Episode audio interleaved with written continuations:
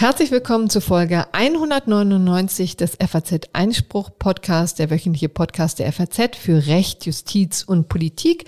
Heute am 23. Februar 2022. Mein Name ist Corona Budras.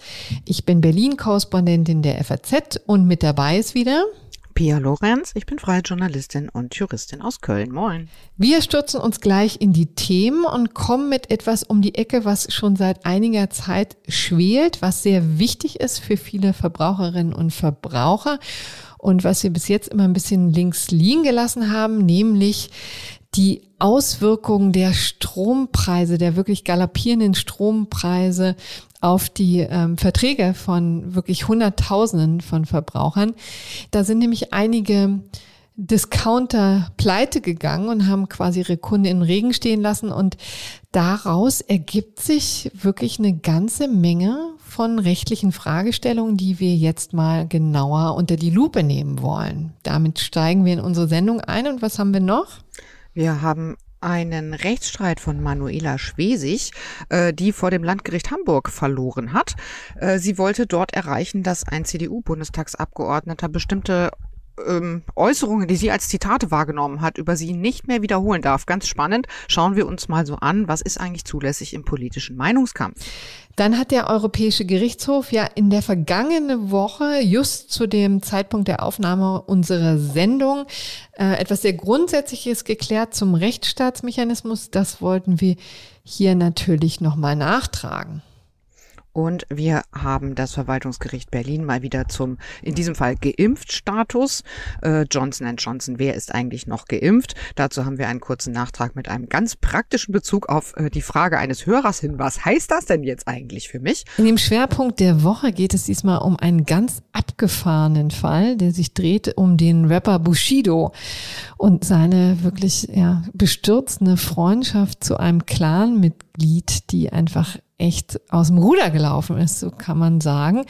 Diesen ganz kuriosen Fall wird uns mein Kollege Sebastian Eder mal näher bringen und ich kann nur so viel sagen, dass ich, als ich mich damit jetzt vertiefter beschäftigt habe, einfach nur dankbar für meine Durchschnittlichkeit war. Es ist auch nicht schön, wenn man so reich ist und sich mit den falschen Leuten einlässt. So, und dann haben wir noch ein bisschen Hörerpost und ein ungerechtes Urteil der Woche, ne? Absolut ungerecht. Klingt erst total lustig. Es kommt äh, aus dem Sauerland vom Landgericht Arnsberg. Es ist am Ende gar nicht so lustig, obwohl es um eine 79-jährige Stalkerin im Liebeswahn geht. Ja, man darf nie vergessen, was das mit den Opfern dann auch tut. Aber da kommen wir später zu. Gleich zu Anfang vielleicht doch noch mal ein kurzes Wort zur Ukraine-Krise. Die entwickelt sich ja immer dramatischer. Ein Krieg erscheint inzwischen unabwendbar. Allerdings sind die Dinge auch noch so sehr im Fluss, dass wir uns heute in dieser Folge noch nicht um die große Weltpolitik kümmern können. Das werden wir dann in den kommenden Folgen tun. Aber ich kann Ihnen vielleicht nochmal die letzte Folge ans Herz legen. In Folge 198 habe ich schon mit der Völkerrechtlerin Anne Peters vom Max-Planck-Institut über den Völkerrechtsbruch gesprochen den der russische Präsident Putin schon allein dadurch begeht, dass er mit seinen Truppen an der ukrainischen Grenze sehr unverhohlen mit Gewalt droht. Und jetzt ist noch ein zweiter Völkerrechtsverstoß hinzugekommen. Auch die Anerkennung der beiden Volksrepubliken im Donbass können natürlich als Einmischung in die inneren Angelegenheiten gewertet werden und damit als Verletzung der Souveränität der Ukraine. So. Allerdings müssen wir es jetzt bei der großen Weltpolitik belassen und kümmern uns ja um die Stromrechnung, so profan es klingt. Es gibt insofern einen winzigen Konnex, den wir allerdings auch nicht überstrapazieren wollen. Natürlich redet jetzt auch hier in Deutschland alles über die Energie Preise, über das, was uns in den kommenden Wochen und Monaten noch ähm, erwartet. Ja, denn es wird natürlich nicht besser. Die Gaspreise werden steigen, das ist schon ziemlich sicher. Und mit äh, daran hängen natürlich auch immer die Strompreise. Und das, was wir jetzt in der Vergangenheit schon gesehen hat, war gruselig, kann man sagen. Ähm, da hat sich ja schon viel getan und es hat auch schon dafür gesorgt, dass sich schon auch die deutschen Gerichte damit beschäftigen mussten. Genau, da gab es jetzt einen sehr interessanten Rechtsstreit vor dem Landgericht Frankfurt. Worum ging es da, Corinna? Das Landgericht Frankfurt hat den Energieversorger Mainova untersagt, von Neukundinnen und Kunden in der Grundversorgung höhere Preise zu verlangen als von ihren Bestandskunden. So, und das klingt sehr nüchtern und ähm, auch recht äh, uninteressant. Allerdings muss man das Ganze so ein bisschen aufdröseln. Denn vielleicht erklären wir einfach nochmal einen Satz oder zwei zu dem, was ich jetzt gerade am Strompreismarkt so tut, an der Strombörse tut, die vielleicht ja auch niemanden oder nicht vielen jedenfalls so geläufig ist. Ähm, wir können vielleicht mal klären, was sich da eigentlich getan hat in den äh, vergangenen Monaten. An der Strombörse lag der Großhandelspreis für Elektrizität 2021 im Jahresdurchschnitt bei rund 97 Euro je Megawattstunde und damit gleich dreimal so hoch wie im Vorjahr. Ne? Und kurz vor Weihnachten ging das nochmal monströs nach oben. Das waren Ausschläge bis hoch auf 432 Euro. Ja. Und ähm, das war etwas, womit jetzt schon viele Energieversorger lange Zeit sich herumgeschlagen haben und besonders die Discount-Versorger waren davon betroffen.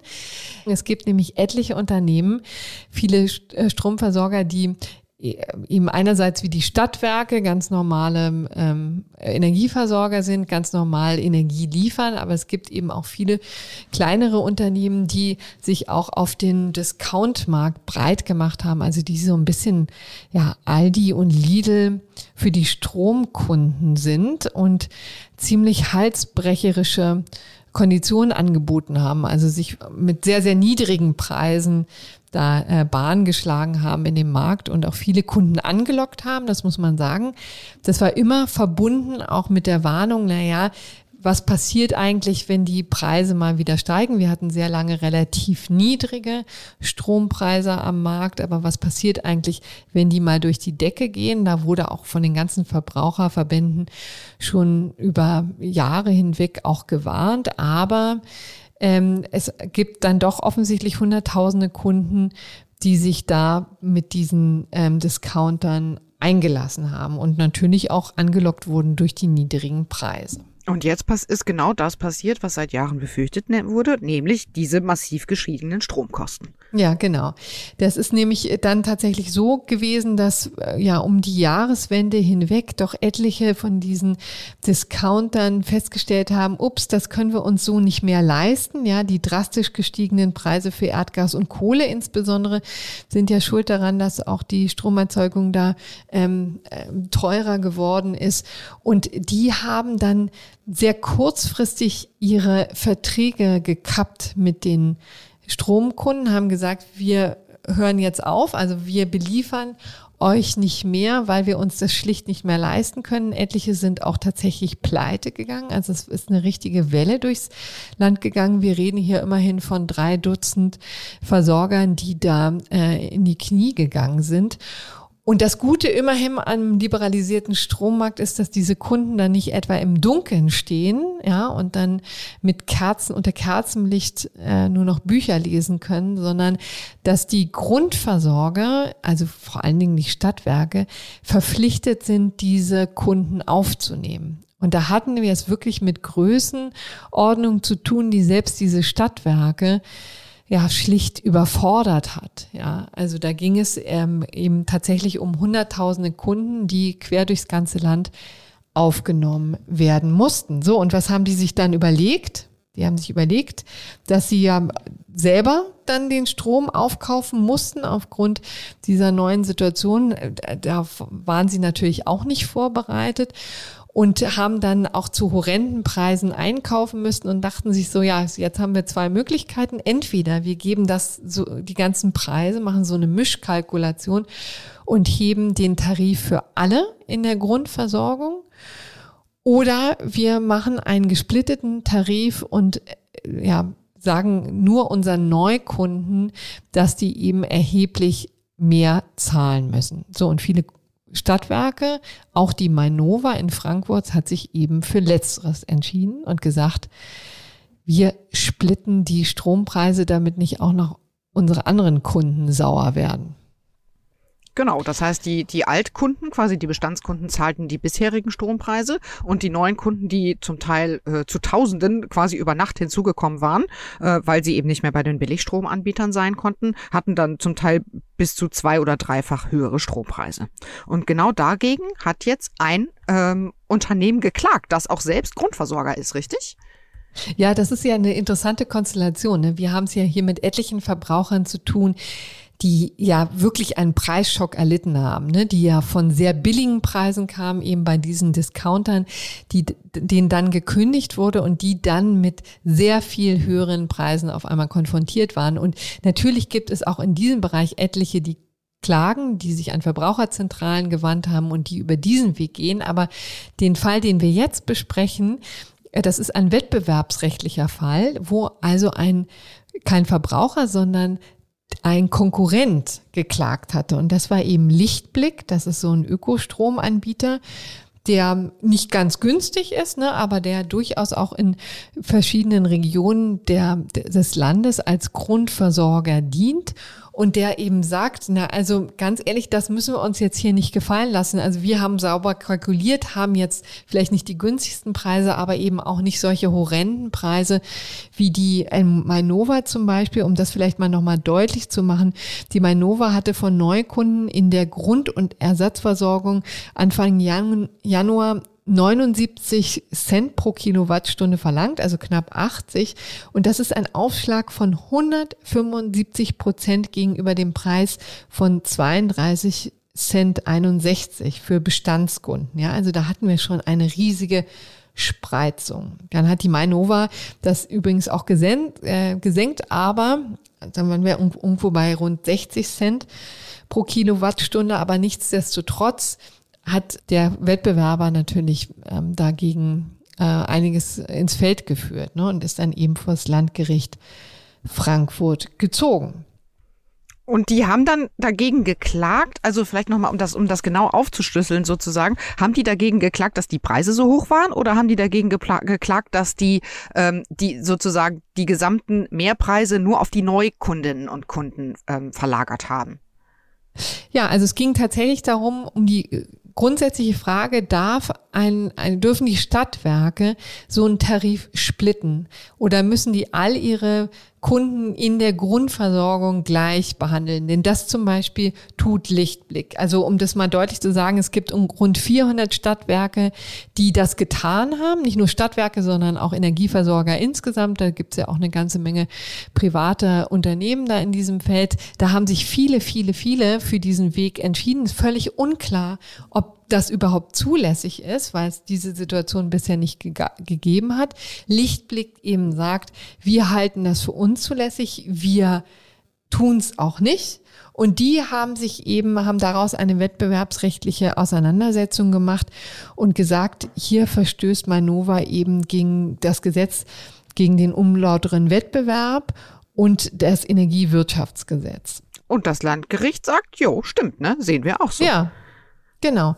Die hat äh, überraschenderweise dann Lichtblick recht gegeben. Warum sage ich überraschenderweise? Weil es schon zumindest laut Manova andere Entscheidungen gibt von anderen Landgerichten, die gesagt haben, das finden wir völlig in Ordnung. Das ist eben so eine Sondersituation. Was sollen die Grundversorger auch machen? Wenn, und diese Situation ist ja ziemlich unbenommen, dass jetzt ist wir mit einem deutlichen Preisschock an der Strompreisbörse zu tun haben. Ja, wie sollen die sich sozusagen eindecken? Ähm, das waren die Argumentationen der anderen Landgerichte. Aber man kann auch sagen, da ist natürlich Tür und Tor für Willkür geöffnet. Da können dann natürlich die ähm, Grundversorger machen, was sie wollen. Ne? Da ist, da können sie das relativ frei entscheiden, wie sie diese Tarife oder auch diese Spreizung zwischen den Tarifen gestalten. Und das kann natürlich in diesem hochregulierten Markt der Energieversorgung auch nicht sein. Ne? Also da rechne ich schon damit, dass es noch einige Auseinandersetzungen geben wird. Wir haben jetzt eben einfach die Situation, dass das Landgericht aber zumindest Lichtblick mal recht gegeben hat und gesagt hat, ähm, so geht's nicht da kann man vielleicht übrigens sagen, das Ganze ist jetzt so ein Eilverfahren, ja. Also vielleicht zu der Frage mal, was das für die Kunden jetzt konkret mhm. bedeutet ist. Wir sind jetzt in so einer Art Übergangs Phase. Ne? Also das Landgericht Frankfurt hat nun eine einstweilige Verfügung erlassen. Ja, Mainova muss damit äh, die Arbeitspreise für die Neukundentarife in der Grund- und Ersatzversorgung auf das Niveau der anderen anpassen. Ja, aber dessen ungeachtet sagt Mainova, wir halten die Entscheidung für falsch. Wir gegen, gehen dagegen vor. Wir werden gegen die einstweilige Verfügung Widerspruch einlegen. Ja, und hoffen auch, dass äh, dieses, das Landgericht jetzt hier auch im Hauptsacheverfahren den anderen Gerichten folgt. Das heißt, die Sache ist jetzt noch nicht ausgestanden und ich rechne ehrlich gesagt schon auch damit, dass das früher oder später vor dem Bundesgerichtshof landet. Ich glaube, damit äh, kann und muss man rechnen. Das ist ja auch wirklich eine super komplizierte Frage. Wobei ich jetzt finde, dass die Argumentation der anderen Landgerichte, so die, die Grundversorger müssen ja auch irgendwie zusehen, wo das Geld herkommt und wie sie die, die, ähm, die zusätzlichen Strompreise zahlen. Das ist natürlich total richtig, hat ja aber nichts mit der Frage zu tun, wie ich die Preise verteile. Und hier ist ja eben die Frage, ist, darf ich das alles nur den neuen Kunden auflasten? No, und da hat jetzt das Landgericht Frankfurt gesagt, nein, ähm, das, ne, das, das finde ich eigentlich erstmal ein tragfähiges Argument, denn das, der Punkt ist ja, dass das eigentlich ja alles früher in der Kette beginnt. Das Problem sind ja eigentlich die, ich sag's auch nochmal, Billigstromanbieter, die einfach ihre Verträge gekündigt haben. Und das alles müssen jetzt halt die Grundversorger auffangen. Genau, vielleicht um das nochmal zu sagen, das war, was ich zitiert habe, war jetzt im Ploschen Sinne, da kommen wir gleich noch zu, sehr freihändig formuliert, ja. Mhm. Ähm, das war jetzt nicht notgedrungen die Argumentation der anderen Landgerichte, die, muss ich offen gestehen, kenne ich schlicht und ergreifend nicht. Das war jetzt die Argumentation der Energieversorger, ne, die eben gesagt hat, ähm, was sollen wir denn anders tun? Wir müssen ja die die den Strom auch zu horrenden Preisen einkaufen und wollen das nicht an unserer gesamten ähm, Kunden weitergeben. Da ist jetzt sozusagen die rechtliche Dimension ist eher die Frage, wie viel Spielraum hat eigentlich die, der Energieversorger bei der Gestaltung dieser Preisklauseln und, und der Tarife. Ne? Das nur, um mal quasi deutlich zu machen, ähm, wie hier die Argumentationslinien ähm, sind. Wir haben aber jetzt, wie gesagt, die, die Konstellation, dass das Landgericht ähm, Frankfurt zum ersten Mal gesagt hat, wir halten diese gesplitteten Tarife nicht für zulässig. Und die Verbraucherinnen und Verbraucher, ich habe da mal so gestern ein bisschen drüber nachgedacht, erstmal bringt denen das ja erstmal gar nichts. Ne? Also nehmen wir, mhm. nehmen wir mal an, dass, dass äh, diese Entscheidung jetzt überhaupt rechtskräftig werden würde. Kann ich dann als Verbraucherin oder Verbraucher hingehen und sagen, so, liebe Mainova, jetzt hätte ich mal gerne mein Geld zurück? Vermutlich auch noch nicht. Ne? Naja, doch, wenn die äh, Preisklausel unzulässig war, dann haben sie natürlich, äh, wird das verrechnet, da bin ich mir schon ziemlich sicher. Je nachdem, wie das in der Hauptsache dann ausgeht. Ne? Also es gibt jetzt eine konkrete Tarifsenkung, das hilft den Verbraucherinnen und Verbrauchern schon. Die Frage, ob sie Geld zurückverlangen können, beziehungsweise das dann mit anderen ähm, Kosten verrechnet wird, das ist in der Tat etwas, was noch geklärt werden muss. Aber es gibt ja auch unterschiedliche Möglichkeiten, wie Verbraucherinnen und Verbraucher jetzt vorgehen können. Und das, auch das ist ja heiß diskutiert schon.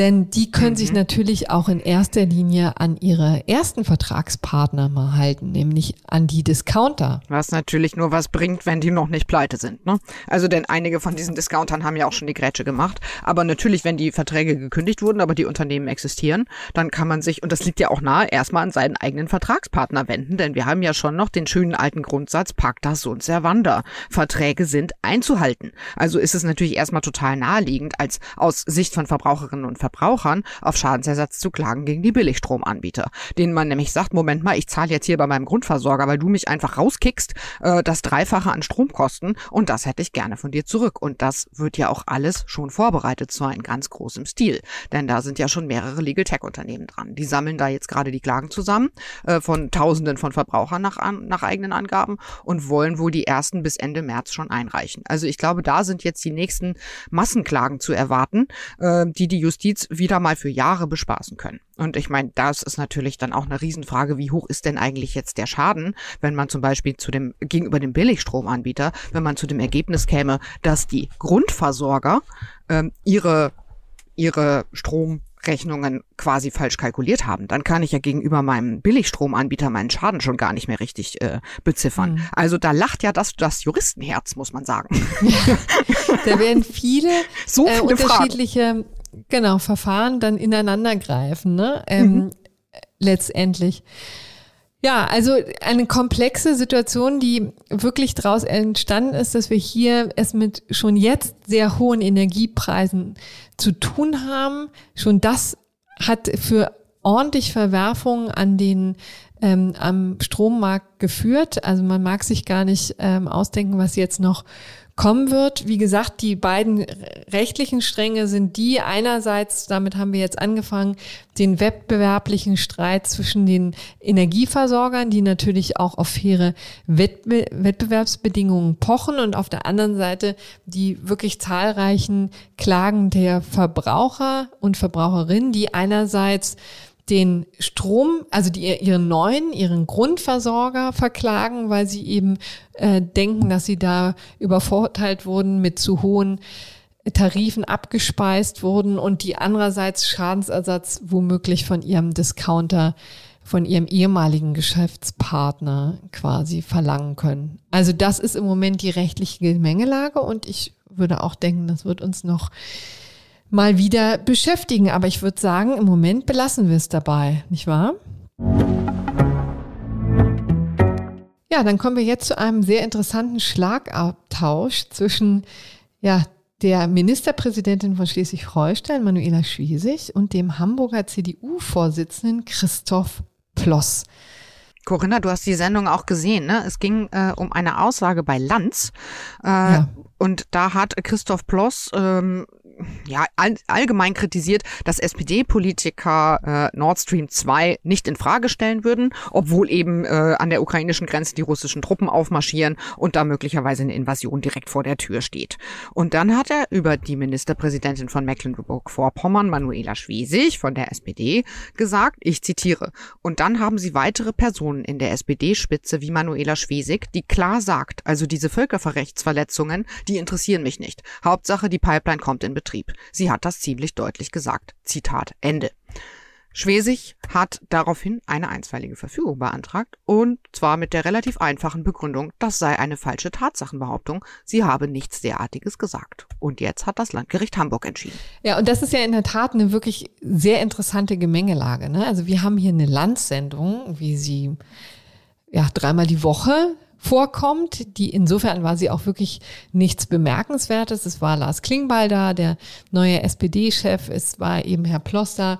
Sie haben natürlich über die Ukraine-Krise gesprochen und über die Haltung der SPD zu Nord Stream 2, also zu der neuen Gasleitung, die ja vier schon seit Monaten, wenn nicht gar Jahren eigentlich äh, für große Verwerfung sorgt, für großen Streit auch mit den Vereinigten Staaten. Also keine einfache Gemengelage. Die SPD hat dazu immer eine sehr gespaltene Haltung gehabt, eine sehr Nord Stream 2 freundliche Haltung, wohl wissend, dass das mit äh, dem russischen Präsidenten Putin ja alles nicht ganz einfach ist, dass wir uns da erneut und weiter in eine tiefe, tiefe Abhängigkeit mit dem russischen Präsidenten begeben. Und das war eben die, also doch sehr kühne Aussage von Herrn Ploss in dieser ZDF-Show äh, Lanz vom 8. Februar. Ne? Also da merkt man schon auch an dem, es ist ein paar Wochen her, aber schon da war ja die Krise allgegenwärtig und vor allen Dingen die Rolle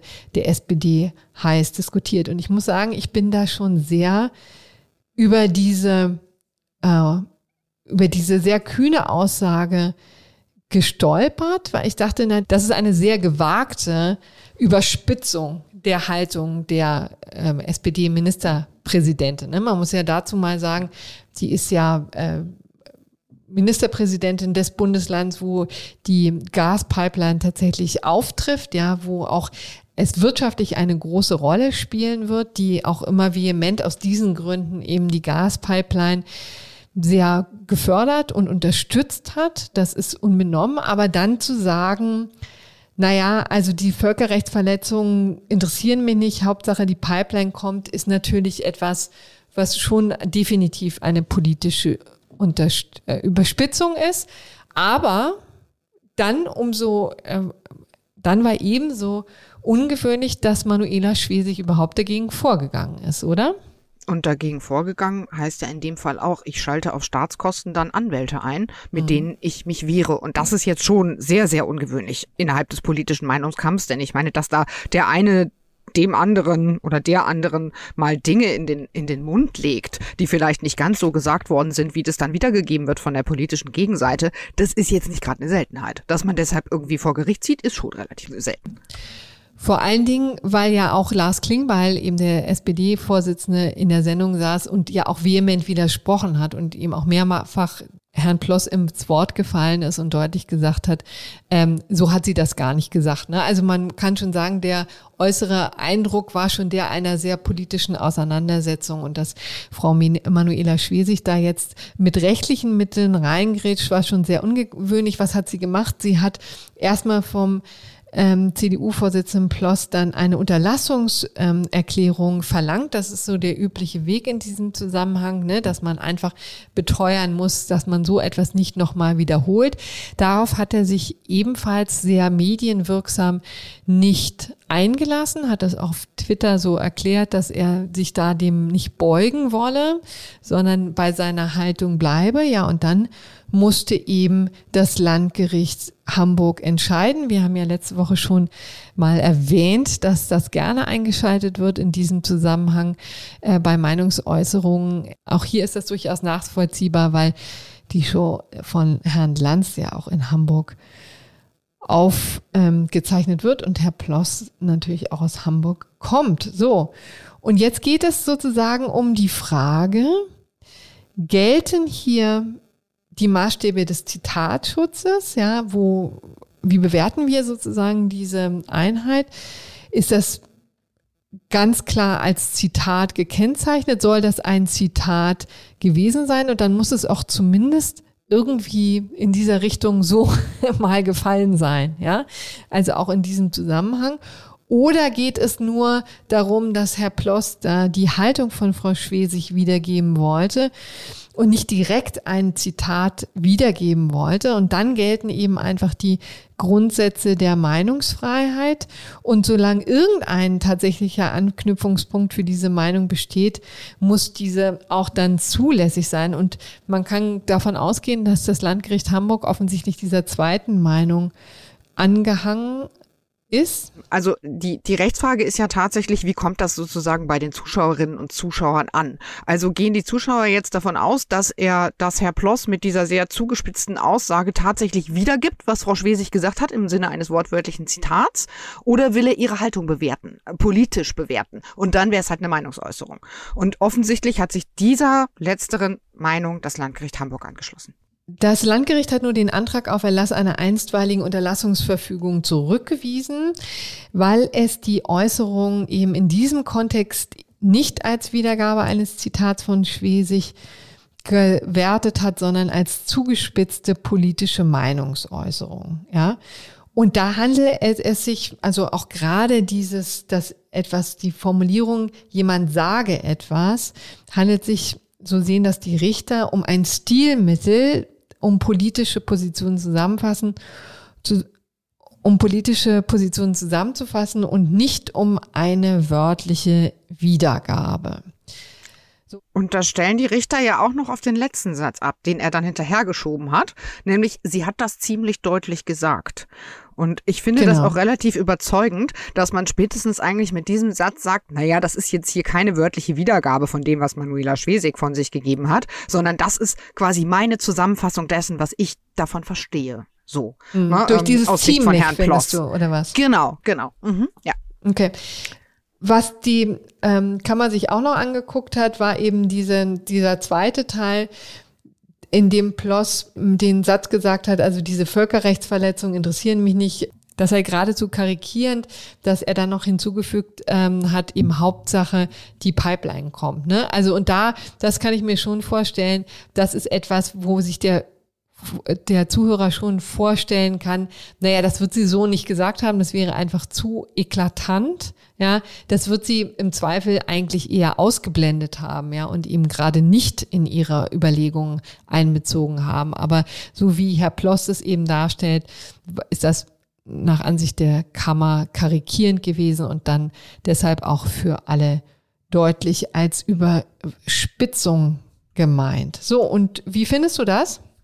Ich finde das total tragfähig. Ich bin gerade so begeistert von dieser Entscheidung des Landgerichts Hamburgs. Also, weil ich, ich tue mich immer schwer damit, so diese ganz strengen ähm, Maßstäbe des Äußerungsrechts im politischen mhm. Meinungskampf mhm. anzuwenden. Ähm, und zwar auch so ein bisschen mit dem, mit dem berühmten, wo kommen wir denn dahin Argument. Wenn jetzt ja. ganz ehrlich in jeder Landshow ähm, in Zukunft die Politiker übereinander irgendwie da, dann äh, vor Gericht ziehen und sagen, aber das habe ich so nie gesagt, wie du es mir unterstellt hast und in den Mund gelegt hast und äh, keine Ahnung was, Herr Markus Söder, wer auch immer, ja, ähm, ganz ehrlich, dann können wir keinen politischen Meinungskampf mehr führen. Und im politischen Meinungskampf ja. muss halt mehr erlaubt sein als ansonsten. Und ich finde eigentlich, dass die Äußerungen von Herrn Ploss in diesem Fall ganz klar als als wertende, also als seine Meinung über das, was Manuela Schwesig gesagt hat, ähm, zu erkennen waren. Und das, ähm, wenn man das anders sehen würde, glaube ich, würde man jetzt auch die, die Zuschauerinnen und Zuschauer deutlich unterschätzen. Ja, und wie gesagt, aus dem Gesamtzusammenhang, Herr Schlingbeil hat ja heftig widersprochen, so dass sich da auch ein sehr buntes Bild ergeben hat. Ja, dann lassen wir doch jetzt dieses Thema mal hinter uns und kommen zum nächsten Block. Ja, und da beschäftigen wir uns jetzt mit dem Europäischen Gerichtshof und der Entscheidung, die am vergangenen Mittwoch gefällt wurde in Bezug auf Ungarn und Polen. Ne? Erzähl doch mal. Genau, in Bezug auf den sogenannten Rechtsstaatsmechanismus. Den hat der EuGH äh, gebilligt. Das war jetzt nicht weiter überraschend, trotzdem ist es wichtig, deshalb wollen wir uns da, euch das heute nochmal mitbringen, obwohl es jetzt eben schon eine Woche alt ist, weil wir da parallel aufgezeichnet haben, während der EuGH das in der letzten Woche veröffentlicht hat. Was ist der Rechtsstaatsmechanismus? Wir erinnern uns vermutlich nicht alle daran, deshalb nochmal ganz kurz. Äh, 2018 hat die EU-Kommission dieses Institut vorgeschlagen und zwar geht es letztlich darum, dass äh, Finanzierungen der EU stärker daran gekoppelt werden, dass die Mitgliedstaaten sich rechtsstaatlich verhalten. So ähm, nennt man auch Konditionalitätsverordnung. Äh, scheint jetzt irgendwie so ein neues hippes Wort dafür zu sein. Vielleicht ist es ganz gut, weil man das deshalb damit ähm, besser unterscheiden kann von dem Artikel 7 Verfahren. Also es gibt ja dieses Artikel 7 Verfahren, das sich bislang eher als zahnloser Tiger erweist, mit dem äh, die EU gegen Mitgliedstaaten vorgehen kann, wenn die bestimmte Grundwerte der EU nicht einhalten. Es ist aber irgendwie gar nicht so richtig klar, was eigentlich am Ende dabei rauskommen kann. Und in diesem Fall Fall eben beim Konditionalitätsverfahren nach der Konditionalitätsverordnung ähm, geht es dann schlicht ans Geld. Also die EU kann Haushaltsmittel kürzen, wenn in einem Mitgliedstaat ähm, Missbrauch des Geldes droht, wegen eben Rechtsstaatsverstößen oder sonst wie, wenn sonst wie von Grundwerten der EU abgewichen wird. Der Gedanke ist irgendwie klar. Wir geben euch nämlich kein Geld aus der EU, wenn wir nicht kontrollieren können, weil eigentlich niemand kontrollieren kann, wie diese EU-Gelder eingesetzt werden, äh, weil die Justiz in dem Mitgliedstaat vom Staat kontrolliert wird. Also weil dort zum Beispiel nicht mehr gewährleistet ist, dass äh, die Gewaltenteilung funktioniert. Also es keine Justiz mehr gibt, die den Staat und die Regierung kontrollieren würde. Die ganze Kiste ist im Januar 2021 in Kraft in Kraft getreten und eigentlich gab es direkt Ärger von so ziemlich allen Seiten. Das Europaparlament hat dann nämlich richtig Druck gemacht, ähm, diesen Rechtsstaatsmechanismus jetzt auch anzuwenden direkt. Und zwar natürlich gegen wen? Gegen Polen und gegen Ungarn. Da sind so ein bisschen die ähm, die lagen etwas verschieden. In Ungarn geht es tatsächlich eher immer so ein bisschen um Korruptionsprobleme, vor allem im Umfeld der Regierung.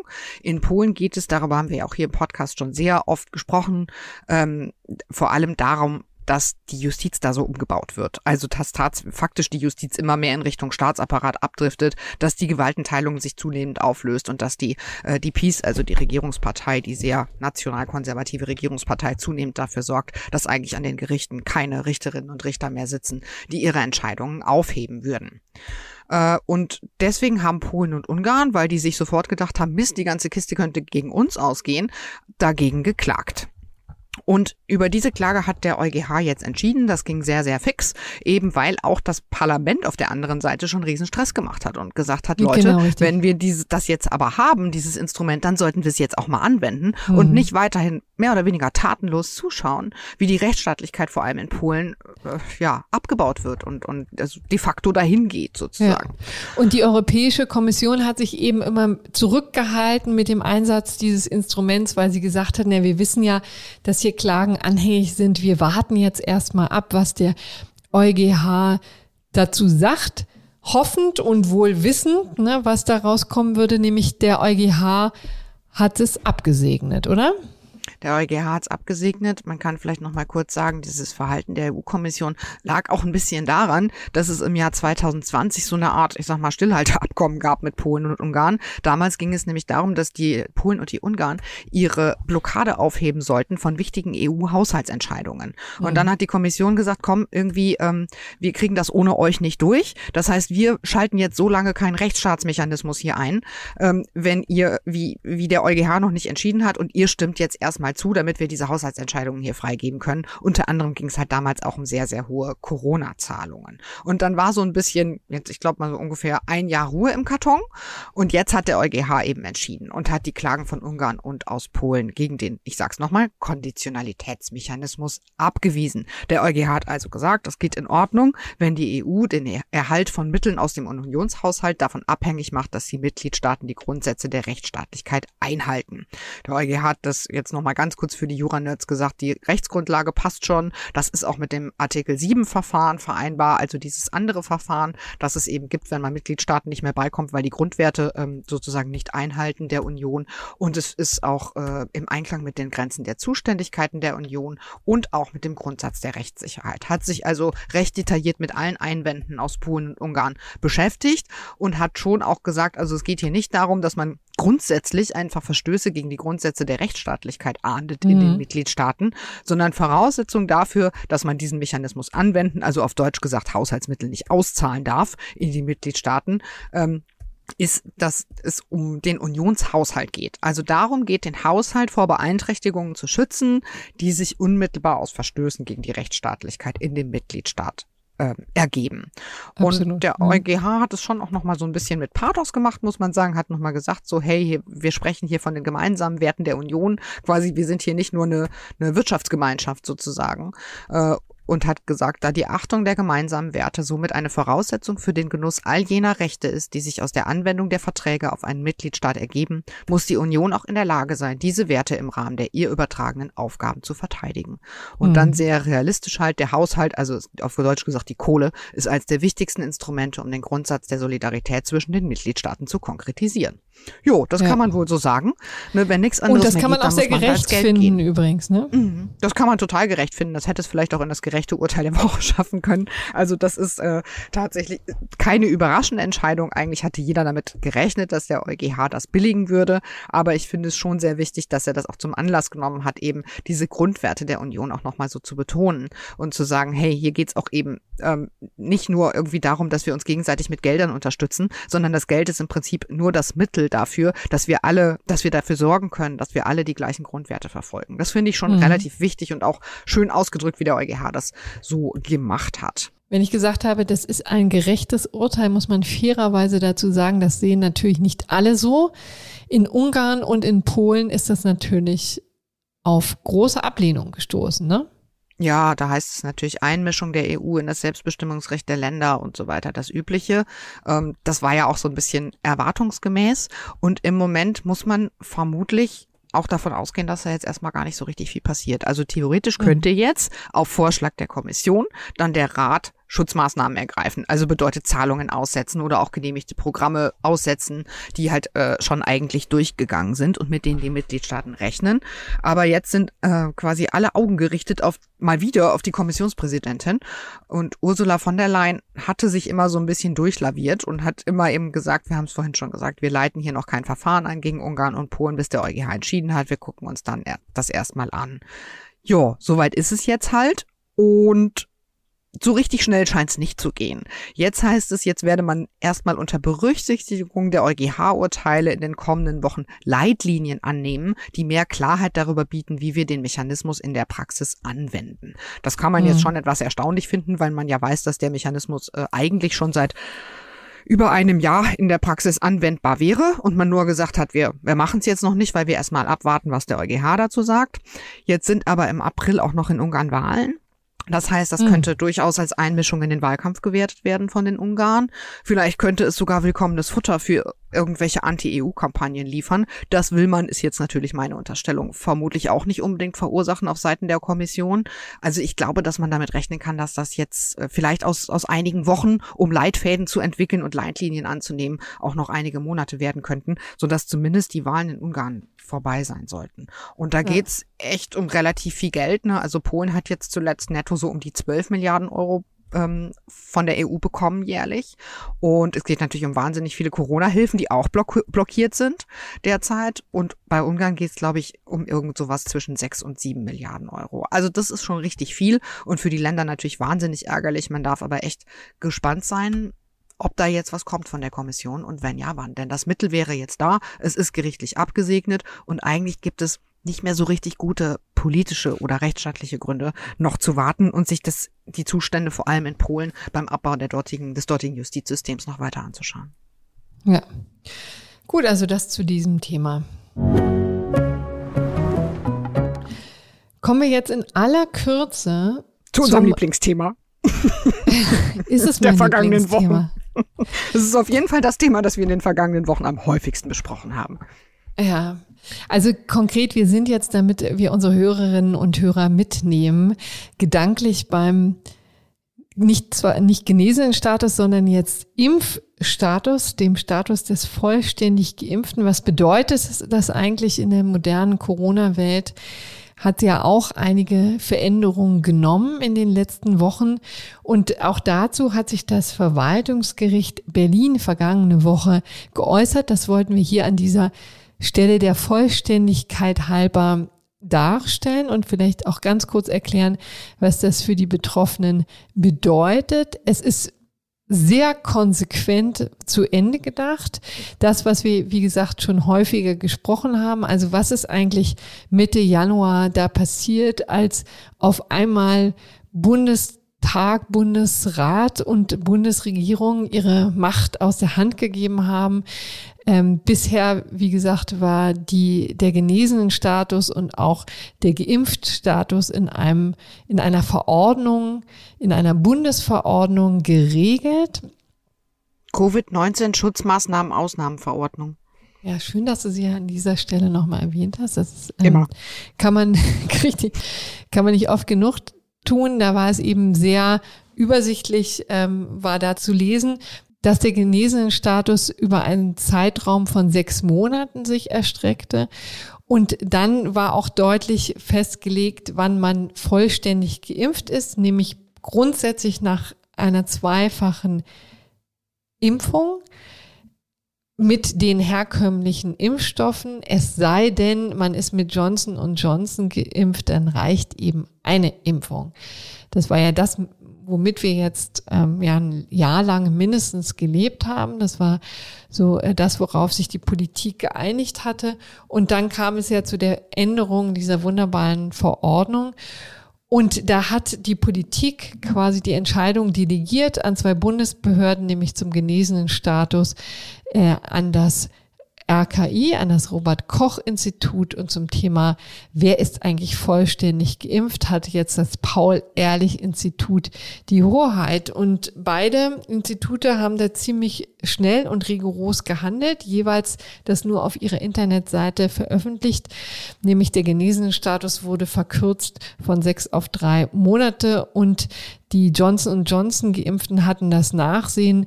Die wurden jetzt nur dann als vollständig geimpft angesehen, wenn sie sich zweimal haben impfen lassen und eben nicht wie bisher einmal. So, und das hat natürlich für etliche Leute einen dramatischen Unterschied gemacht im täglichen Leben, ja, weil man ja in Zeiten von 2G da ja auf diese Statusse angewiesen ist.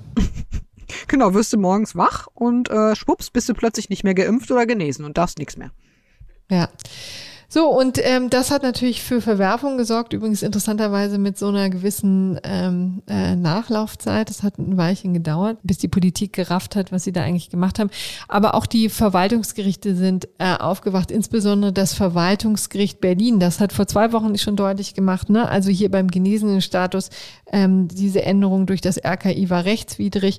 Und analog haben sie jetzt das Gleiche entschieden für den Impfstatus Johnson Johnson. Auch hier nochmal kurz die Hauptargumentation zusammengefasst. Also es geht eben einfach darum, dass der Gesetzgeber nicht einfach so das an Bundesbehörden delegieren darf, so eine wichtige Entscheidung, denn die äh, Verordnungsermächtigung im Infektionsschutzgesetz richtet sich eben an die Bundesregierung, an, an niemanden sonst. Und die hat zu entscheiden, wer vollständig geimpft und wer genesen ist. So und aber das haben ja jetzt schon mehrere Verwaltungsgerichte so entschieden und auch das Bundesverfassungsgericht hat in der vergangenen Woche recht deutlich gemacht, dass das so wohl doch irgendwie nicht geht mit dieser sogenannten doppelten Verweisung, also der dynamischen Verweisung. Was ist denn jetzt an der Entscheidung aus Berlin so besonders?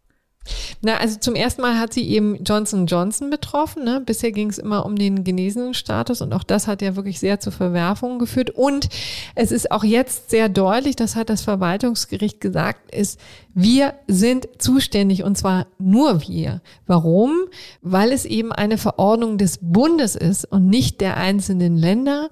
Und da ist eben dann das Verwaltungsgericht Berlin zuständig. So hat es das auch klar gesagt, auch öffentlich gemacht und jetzt hat es natürlich den Salat. Jetzt kommen die Kläger aus dem ganzen Bundesgebiet also ihm? alle Menschen, die sich jetzt dagegen wehren wollen, dass sie zum Beispiel nicht mehr als geimpft gelten, weil sie nur einmal mit Johnson Johnson ähm, äh, geimpft wurden, oder auch alle Menschen, die gerne ihren sechs Monats genesenen Status zurück hätten, sollen und müssen sich jetzt auch ans VG Berlin wenden, gerichtlich, richtig? Ja. ja, und das ist eben das ein bisschen das Dilemma, weil diese Entscheidungen sind, gelten immer nur für den Einzelfall. Ne? Das heißt, das Verwaltungsgericht, was immer es entscheidet, kann das nicht einmal grundsätzlich klären. Das geht übrigens in anderen Bundesländern, aber hier nicht bei uns in Berlin. Berlin. Das heißt, es müssen tatsächlich alle Leute einzeln klagen. Die Politik hat schon ein Einsehen, das muss man fairerweise an dieser Stelle sagen. Schon ist gut. Ja, richtig. Also die haben jetzt endlich auch mal ihr Einsehen, aber ähm, man weiß noch nicht genau, was äh, bei rumkommt, muss man ehrlicherweise sagen. Die, also und wann was dabei Bund Länder, rumkommt. Genau, Bund Länder haben schon festgestellt, wir wollen das wieder rückgängig machen, aber inwieweit und ob das auch bedeutet, dass wir uns inhaltlich wieder anders positionieren, also dass wir zurückgehen zu den sechs Monaten und zu der doppelten, äh, zu der einfachen Impfung bei Johnson Johnson, ist ehrlich gesagt völlig unklar, weil sich die Gerichte auch soweit ich das überblicke, nie inhaltlich geäußert haben, was sie jetzt nun richtig finden, sondern immer nur gesagt haben, sich formell auf das formelle Argument gestützt haben und gesagt haben, Kinders, wie ihr es konstruiert hat, ist das schlicht falsch und unzulässig. So darf es nicht gehen. So. Das heißt, wir haben es hier wirklich mit einem sehr, sehr mühseligen Prozess ähm, zu tun. Ich finde auch, das kann man, da kann man gar nicht müde werden, das anzuprangern. Das ist einfach zu, dafür, dass es wirklich viele Menschen täglich betrifft.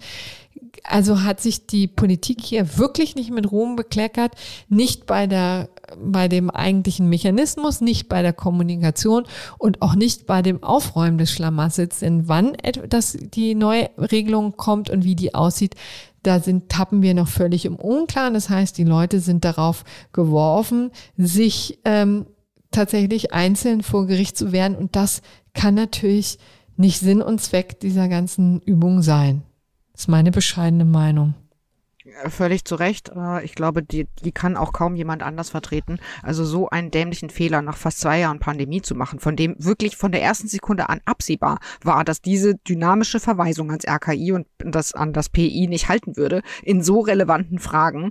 Also da fehlt mir auch ein bisschen das Verständnis dafür, muss ich sagen. Und warum es jetzt noch so lange dauert, das Ganze wieder zu bereinigen, naja, also ich glaube, Bundestag und Bundesrat müssen über Änderungen der Verordnung, dieser Regierungsverordnung eben dann wieder entscheiden. Und ich weiß weiß nicht, wann die nächste Bundestagssitzung ist, aber das dauert auf jeden Fall ein bisschen noch. Im März. Wir wissen erst. ja alle, genau, ja. ja. im März, richtig. Äh, wir wissen ja alle, wegen Karneval musste das im Februar alles ausfallen und äh, deswegen wird da wohl jetzt so schnell nichts passieren und bis dahin können die Leute noch den Gerichten die Bude einrennen und selber äh, Gelder investieren und das Ganze für nix. So, wir hören jetzt auf, uns aufzuregen, würde ich sagen. Ihr müsst jetzt alle zum VG Berlin gehen, wenn ihr euren geimpft oder genesenen Status wiederhergestellt haben wollt. Ja, dabei belassen wir es jetzt. Dann kommen wir jetzt zu einem Fall, der seit eineinhalb Jahren hier am Landgericht Berlin verhandelt wird. Ein Prozess mit unglaublicher Prominenz, denn es wird ein Fall verhandelt, in dem es um eine Bedrohung geht, um eine Erpressung gegenüber von Bushido, dem erfolgreichsten Rapper Deutschlands, so kann man ihn ähm, benennen. Und zwar richtet sich dieses Verfahren gegen Arafat Abu Chaka und drei seiner Brüder. Also ein Clanmitglied, das hier auch in Berlin für sehr großen Wirbel sorgt, äh, große Prominenz genießt und gleichzeitig auch sehr gefürchtet ist. Und dieser Prozess schleppt sich jetzt schon seit Ewigkeiten äh, vorwärts und kommt doch nicht so richtig über die Ziellinie. Und darüber möchte ich jetzt mit meinem Kollegen Sebastian Eder sprechen. Er ist nämlich Redakteur im Ressort Gesellschaft bei Faznet und außerdem unglaublicher Rap- und Clan-Kenner. Herzlich willkommen, Sebastian. Schön, dass du da bist. Hallo, vielen Dank für die Einladung. Führ uns doch noch mal ein. Vielleicht können wir einmal ganz am Anfang sagen, was eigentlich die Vorwürfe sind, denn die haben es nämlich in Sicht. Worum geht's da? Ähm, ja, also der, der Kern des Vorwurfs ist eigentlich ein Treffen zwischen diesen beiden Personen, bei denen Bushido eingesperrt und bedroht und beleidigt worden sein soll. Ähm, aber um das zu verstehen, um was es da eigentlich ging, muss man, glaube ich, ein bisschen weiter ausholen, mhm. ähm, wie sich diese beiden Akteure überhaupt kennengelernt haben. Genau. Erzähl uns doch mal, wer ist dieser Bushido eigentlich? Also alle, die jetzt in den letzten 20 Jahren ihren Kopf in den Sand gesteckt haben und keine Ahnung, wer Bushido ist, ähm, werden jetzt von dir aufgeklärt. Wer ist dieser Mann? Genau, Bushido war, muss man glaube ich sagen, lange Zeit äh, der erfolgreichste Rapper Deutschlands, also bestimmt 10, 15 Jahre, so ab Anfang der Nullerjahre bis 2016, 17, 18 sowas. Ähm, und er hat eben diesen, diesen Aufstieg zusammen geschafft mit Arafat Abu Shaka, der sein Manager war. Ähm, und das hat so angefangen, dass Bushido zu ihm gegangen ist, weil er Ärger mit seinem alten Label hatte, wo er schon, Akku Berlin war das, da war er schon erfolgreich, wollte da aber irgendwann raus, da gab es irgendwelche Unstimmigkeiten und dann ähm, haben die ihn nicht rausgelassen oder da gibt es verschiedene Versionen, warum das nicht geklappt hat. Und dann hat er sich eben Hilfe bei Arafat Abu Shaka geholt und dann haben die zusammen als Team, kann man schon sagen, eben sehr lange diese Szene dominiert in Deutschland. Genau, und jetzt musst du uns noch ein paar Worte zu Arafat Abu Chaka ähm, geben, ein bisschen erzählen. Das ist ja wirklich eine ziemlich zwielichtige Type, ne? Ja, der kommt eben aus einer bekannten Berliner Clanfamilie und hat da eben sehr viel zu sagen, was sich auch dadurch entwickelt hat, eben durch diese Verbindung zu Bushido, weil er da ähm, es halt geschafft hat, sehr viel Geld äh, reinzuholen und das ja auch auf dem legalen Weg. Dadurch ist da sein, sein Einfluss irgendwie gestiegen. Und er ist zu so einer illustren Gestalt aufgestiegen und hat diese Inszenierung als gefährlicher Clanchef, ähm, der da irgendwie Berlin äh, den Untergrund regiert, hat er halt auch äh, eine Weile lang sehr mit befördert, weil es wurde ja zum Beispiel auch ein Film gedreht über Bushido, da ist er auch mit auf den roten Teppich ähm, gegangen und da wurde eben genau dieses Bild dieser gefährlichen Clanfigur gezeichnet und er ist in Musikvideos aufgetreten von Bushido und hat eben auch so ein bisschen die, die Drecksarbeit für ihn gemacht. Also wenn es jetzt Streit mit anderen Rappern gab, dann sagen die anderen Rappern, dann hat halt oft das, ähm, das Telefon geklingelt und dann war eben Arafat am Telefon. Und mit dem äh, wollten dann selbst die, die härtesten Jungs möglichst keinen Ärger haben. Und das hat eben dazu geführt, dass Bushido dann sehr gut dastand in der Rap-Szene, weil er halt alle beleidigen konnte und keiner konnte ihm so richtig Paroli bieten, weil mhm. sonst halt auf anderer Ebene es Ärger gab. Das ist ein richtiger Wettbewerbsvorteil im beim genau, Rappen, ne? Genau, ja, absolut, absolut. Irre. Vielleicht muss man fairerweise da auch nochmal einordnen. Also dieser Arafat Abu Chaka ist, gilt eben als sehr zwielichtige Figur. Die ganze Familie ist sehr verwoben und auch sehr bekannt äh, im, in dem ganzen Milieu der organisierten Kriminalität. Wie viel allerdings kann man denn ihm auch tatsächlich nachweisen? Denn ich war, war ja sehr erstaunt zu sehen, dass er also vorbestraft ist er nicht, ne? Genau, er ist nicht vorbestraft. Es gibt ganz viele Verfahren, die eingestellt wurden gegen ihn. Und wahrscheinlich ist das jetzt halt auch ein Grund, dass die Berliner Justiz sich gesagt hat, okay, jetzt haben wir hier den engsten Begleiter ähm, von oder einen der engsten Begleiter von Arafat Abu Shaka, der mit uns spricht und der uns alles sagt, weil er halt eben selbst Probleme hat und dieses Verhältnis auflösen will und haben da mhm. so eine Art Kronzeuge und jetzt äh, haben wir da eben einen Hauptgewinn und können ihm jetzt mal richtig vor Gericht äh, auseinandernehmen, so ein bisschen. Also so, glaube ich, war so ein bisschen die Vorstellung und das klappt halt nicht so richtig, würde ich sagen, in den letzten mhm. anderthalb Jahren. Genau, also denn es geht schon seit anderthalb Jahren. Also wir haben mehrere Dutzend ähm, Verhandlungstage schon gesehen, auch unter sehr großer medialer Aufmerksamkeit, weil natürlich viele namhafte Leute ähm, da als Zeugen ausgesagt haben, nicht zuletzt Bushido auch und seine Frau, ne? Ja, genau. 25 Tage lang hat Bushido ausgesagt. Und hat im Grunde genommen erzählt, was ihm damals widerfahren ist. Jetzt kommen wir doch mal zu dem äh, sagenumwogenen äh, Treffen. Wann war das genau? Äh, am 18. Januar 2018. So, und was soll da eigentlich passiert sein? Also es, ähm, es, es war dann eben so, dass Bushido und Arafat, ich weiß, es ist auch umstritten, von wem es jetzt richtig ausging, aber ähm, die, die geschäftliche Beziehung sollte eben aufgelöst werden. Bushido stellt es so dar, dass er aus diesem Verhältnis aussteigen wollte und äh, Arafat Abu Shaka das nicht zugelassen habe. Und dieser Streit hat sich dann halt so hochgeschaukelt und dann an diesem 18. Januar soll es, laut Bushido, soll er da einbestellt worden sein in das Büro von, äh, von Abu Shaka soll dann da eingesperrt worden sein. Die Brüder von, von Arafat waren auch da. Die stehen ja mit ihm auch vor Gericht. Und dann soll er da eben bedroht worden sein, beschimpft worden sein, mit einer Plastikflasche geschlagen, ein Stuhl auf ihn geworfen. Und also er stellt es so dar, dass er da äh, relativ traumatisiert aus diesem Büro wieder rausgekommen ist nach, nach viereinhalb Stunden. Mhm.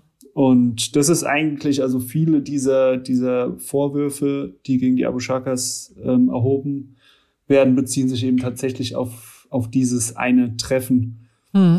So, und da geht es eben, um das einmal deutlich zu sagen, um Freiheitsberaubung, versuchte schwere räuberische Erpressung, Nötigung, gefährliche Körperverletzung und Beleidigung. All das ist angeklagt.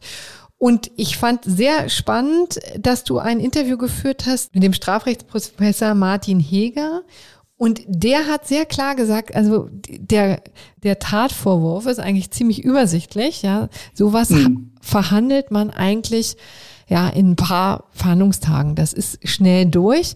Aber hier geht es schon wirklich sehr, sehr lange. Warum ist das so? Ja, das ist eine gute Frage und das, ich denke mal, das hängt halt damit zusammen, dass man eben diese prominenten Figuren hat das, und, und dass man da eine Chance drin sieht, mal so dieses ganze Milieu auszuleuchten. Aber man sieht ja schon daran, also das Bushido hat 25 Tage lang ausgesagt und da ging es ja nur, also das hat Ewigkeiten gedauert, bis es dann mal endlich zu diesem Tag mhm. äh, kam, wo dann dieser, dieser zentrale Vorwurf stattgefunden haben soll, sondern der Richter hat sich halt wirklich am Anfang hingesetzt und hat gesagt, so, also ich äh, habe keine Ahnung von dieser Rap-Szene. Mhm. So, ich habe nach dem Motto, ich, ich weiß nicht, wer sie sind, wir fangen jetzt mal ganz von vorne an und dann fangen, machen wir wirklich Punkt für Punkt gehen wir so ihr Leben durch und diese einzelnen Stationen, wie haben sie sich kennengelernt, was ist dann passiert, wer kam da dazu. Also in einer unglaublichen Ausführlichkeit mhm. wird das alles abgehandelt. Und also da habe ich mich halt schon die ganze Zeit oder irgendwann gefragt, wie verhältnismäßig das eigentlich auch noch ist, mhm. weil das einfach so ausufernd ist bei diesen dann doch eben am Ende jetzt keine Vorwürfe, die irgendwie der absoluten Schwerkriminalität zuzuordnen sind.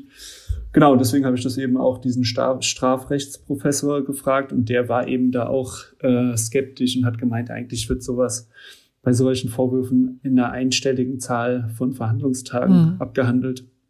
Also das ist etwas, was in der Tat den Angeklagten nicht gefallen kann. Hast du denn den Eindruck gehabt, dass Bushido das gefallen hat? Denn er redet ja sehr gerne über sein Leben. Es gibt auch einen Film auf Amazon über sein Leben, eine Dokumentation. Er wurde zwei Jahre lang begleitet und es wird sehr persönlich. Beiden, also er und seine Frau, packen viel sehr Persönliches auch aus, auch über die ähm, Dynamik in der Beziehung und aber auch die Dynamik zu diesem Manager, zu Abu Chaka. Wie würdest du sagen, hat Bushido diese Aussagemarathon verkraftet oder sogar genossen? Also ich glaube nicht, ich glaube, dass das auch nicht in seinem Sinne ist, unbedingt, dass sich das so Ewigkeiten hinzieht. Das hat auch der, der Anwalt von ihm letztens mal ähm, durchblicken lassen, weil er ist jetzt ja auch wieder gekommen, ähm, weil es jetzt ja wieder diese, diese Aufregung um so eine kleine neue Wendung gab. Mhm äh, ist er jetzt ja neuerdings auch wieder erschienen. Das musste er dann zwischenzeitlich gar nicht mehr, wenn er nicht ausgesagt hat. Und da hat der Anwalt auch gesagt, dass der Bushido zu ihm gesagt hätte, wieso, wie kann das denn sein, dass das immer, immer weitergeht und nicht mehr endlich aufhört? Ähm, wie, wieso erscheint er da jetzt? Also sitzt er dann im Zuschauerraum oder wie muss man sich nee, das vorstellen? Nee, der ist ja, der ist ja Nebenkläger. Also Nebenkläger, auch, Entschuldigung. Genau, genau, der hat einen festen Platz, aber der war halt oft nicht da, sondern dann war halt sein Anwalt nur da. Ähm, zuletzt Und jetzt ist er aber wieder gekommen. Ja, das war dann auch, äh, um dies, dieses Thema, über das wir ja wahrscheinlich noch sprechen, um da ein Zeichen mhm. zu setzen, dass er sich jetzt da nicht total von verunsichern lässt, glaube ich. Ja. Aber also ich denke, der Prozess an sich ist für Bushido schon wichtig, auch einfach, weil er halt seine, seine Erzählung da irgendwie versucht zu platzieren, dass er halt das Opfer war in dieser ganzen Sache und dass er auch auf vielen anderen Ebenen dann ihm helfen kann, wenn es dann um zivilrechtliche Streitigkeiten zwischen den mhm. beiden geht. Aber ich glaube nicht, dass er es genießt, dass dieser Prozess jetzt irgendwie, weiß ich nicht, zwei Jahre am Ende geht. Jetzt hast du schon erwähnt, es gab eine bemerkenswerte Wende in dem Prozess. Was, worum geht's? Was ist da aufgetaucht? Wir hatten ja schon gesprochen eben von diesem 18. Januar 2018, dass der so zentral ist. Und es gibt jetzt wohl eine Audiodatei, die an diesem Tag heimlich erstellt worden sein soll. Man muss dazu wissen, dass äh, auf einem Handy von Arafat Abu Shaka mal bei einer Durchsuchung, ähm, da wurde das Handy beschlagnahmt und da wurden sehr viele Audiodateien äh, gefunden weil er bei ganz vielen Treffen offenbar sein Handy einfach hat mitlaufen lassen, mhm. ohne dass die anderen das wussten, was an sich schon eine Straftat ist. Genau, ähm, aber das ähm, ist in diesem Milieu durchaus üblich, ja, womöglich auch um ja. Beweismittel äh, um, ähm, zu sammeln, aber wahrscheinlich nicht so sehr, um die dann der Polizei zu übergeben, sondern um ja, gegenseitig sich dann auf die Fresse hauen zu können, wahrscheinlich, ne, im Zweifel oder einen Grund dafür so, zu suchen. genau, ja. um das bei irgendwelchen Diskussionen oder was auch immer dann, dann gegen den anderen verwenden zu können. Genau, und auf diesem Handy war aber nicht diese Aufnahme, von der, von der jetzt eben die Rede ist, vom 18. Januar. Die ist jetzt auf einmal ähm, aufgetaucht und da soll es sich eben um einen zwei Stunden langen Mitschnitt handeln, über den der Stern berichtet hat. Und der Stern hat da so drüber berichtet, ähm, dass das quasi die die Vorwürfe komplett entkräften würde, ähm, weil eben innerhalb von diesen zwei Stunden, also es, hat nur zwei Stunden gedauert, Bushido hat gesagt, es hätte viereinhalb Stunden gedauert und aber vor allem sind halt nicht diese, äh, diese Vorwürfe, die er erhoben hat, passiert. Also er sei nicht geschlagen worden mit, mit der Flasche und beworfen mit dem Stuhl und er sei nicht eingeschlossen worden. Ähm, und, und das so ist eigentlich ein ganz friedliches Treffen gewesen, ne? So hört sich das hören sich so zumindest die Berichte das im Stern an. an ja. Genau, so hört sich das im Stern an. Aber der Anwalt von Bushido hat da sehr entschieden darauf reagiert und, und wirft eben ähm, ja auch dem Stern vor, dass dazu voreilig über eine seiner Meinung nach oder Bushidos Meinung nach manipulierte Datei berichtet wurde und will jetzt auf verschiedenen Wegen e-, eben nachweisen, dass das zumindest nicht vollständig war. Mhm. Genau, das Gericht ist aber auf diesen Sternbericht auch sehr schnell äh, angesprungen hat, ähm, wollte vom Stern auch die, die Aufnahme erst haben, hat sie dann aber schon vorher, bevor der Stern das überhaupt liefern konnte, von, den, äh, von dem Anwalt von Arafat Abu Shaka bekommen und will jetzt eben selbst überprüfen, was, was an dieser ganzen mhm. Aufnahme dran ist und ob die jetzt wirklich den, den Prozess ins Wanken bringt oder ob da doch Teile fehlen und es jetzt nicht so ein entscheidendes Beweismittel mhm. ist am Ende. Das ist jetzt noch offen. Genau, das ist jetzt eine Situation, die ganz interessant ist, weil einerseits ist es natürlich illegal ähm, gemacht worden, die Aufnahme. Das heißt eigentlich eine Straftat und dann wird immer diskutiert, kann man dann dieses Beweismittel benutzen. Hier in Deutschland, anders als in den Vereinigten Staaten, ist es eben so, dass sowas dann durchaus, obwohl man weiß, dass es eben illegal beschafft wurde und illegal hergestellt wurde, dass das trotzdem äh, benutzt werden kann in so einem Strafverfahren. Und das bedeutet aber nicht, dass man jetzt einfach nur sich das anhört und guckt, was da drauf war, sondern das wird sehr umfassend forensisch untersucht, ne? Ob da irgendwelche Dinge rausgeschnitten wurden, ob genau. Dinge hinzugefügt wurden und so weiter und so fort, ne? Genau. Und zusätzlich hat halt noch, ähm, also abgesehen davon, dass diese Datei untersucht wird, ähm, will der Anwalt von Bushido auch noch andere Beweise einbringen, zum Beispiel ähm, versucht er die Daten zu bekommen aus dem Auto, mit dem Bushido damals gefahren ist. Und die sollen beweisen, dass er eben doch vier Stunden äh, da vor Ort war und nicht nur zwei Stunden.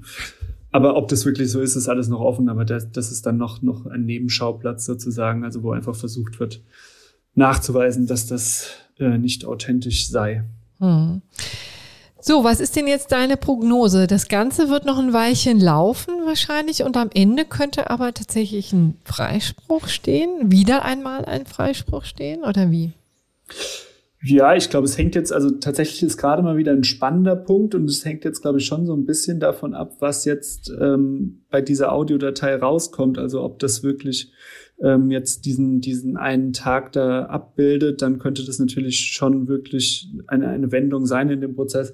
Aber der Richter wirkt jetzt nicht so, dass er da äh, jetzt irgendwie ganz schnell das, das abhandeln wird. Ich denke mal, das wird als ein Beweisstück unter vielen einfließen. Dann wird es weitergehen. Bushido soll jetzt sogar nochmal kommen und als Zeuge aussagen, mhm. äh, obwohl seine Aussage eigentlich schon abgeschlossen war. Also wahrscheinlich will er halt nochmal nachfragen, äh, was er jetzt zu dieser Aufnahme zu sagen hat. Und ähm, ja, dann wird sich das weiter hinziehen und am Ende ich würde sagen, es ist immer noch vollkommen offen, was da, was da für eine Strafe, ob da eine Strafe bei rauskommen wird. Ähm, aber dass es jetzt irgendwie eine Riesenstrafe ist, das kann man, glaube ich, mhm. schon, schon relativ ausschließen. Ist schon echt irre, ne? Was da passiert gerade. Also zwei wirkliche äh, Größen, also prominente Menschen, die da ihren Streit offen austragen und sich auch, also und auch durchaus ja immer jahrelang in einem doch sehr zwielichtigen Milieu wohlgefühlt und auch ähm, agiert haben und jetzt quasi die Ressourcen der Justiz binden, um ihre Streitigkeiten zu äh, regeln, ist schon nicht ja, ja, interessant. Total, ne? Ja. Am Ende und wie werden gesagt, sie alle hat Bushido ja auch sehr lange davon profitiert und sich ja. zumindest nach außen hin auch in dieser Verbindung irgendwie sehr wohl gefühlt. Heute sagt er halt, das wäre alles nur Fassade gewesen und eigentlich habe er da ne? drunter ne? gelitten. Ja. Aber ja, ist schon, ist schon interessant. Und gleichzeitig wird er ja auch, also es ist ja auch diese, dieser Polizeischutz, den er genießt, der ist ja auch immer vor, vor, oder was heißt genießt, ne? Das ist wahrscheinlich jetzt auch nichts Schönes, aber er steht halt unter Polizeischutz, seine ganze Familie. Das sieht man auch mal vor Gericht, der wird da von maskierten Polizisten mhm. ähm, reingebracht. Also es ist schon insgesamt eine sehr, sehr angespannte Lage.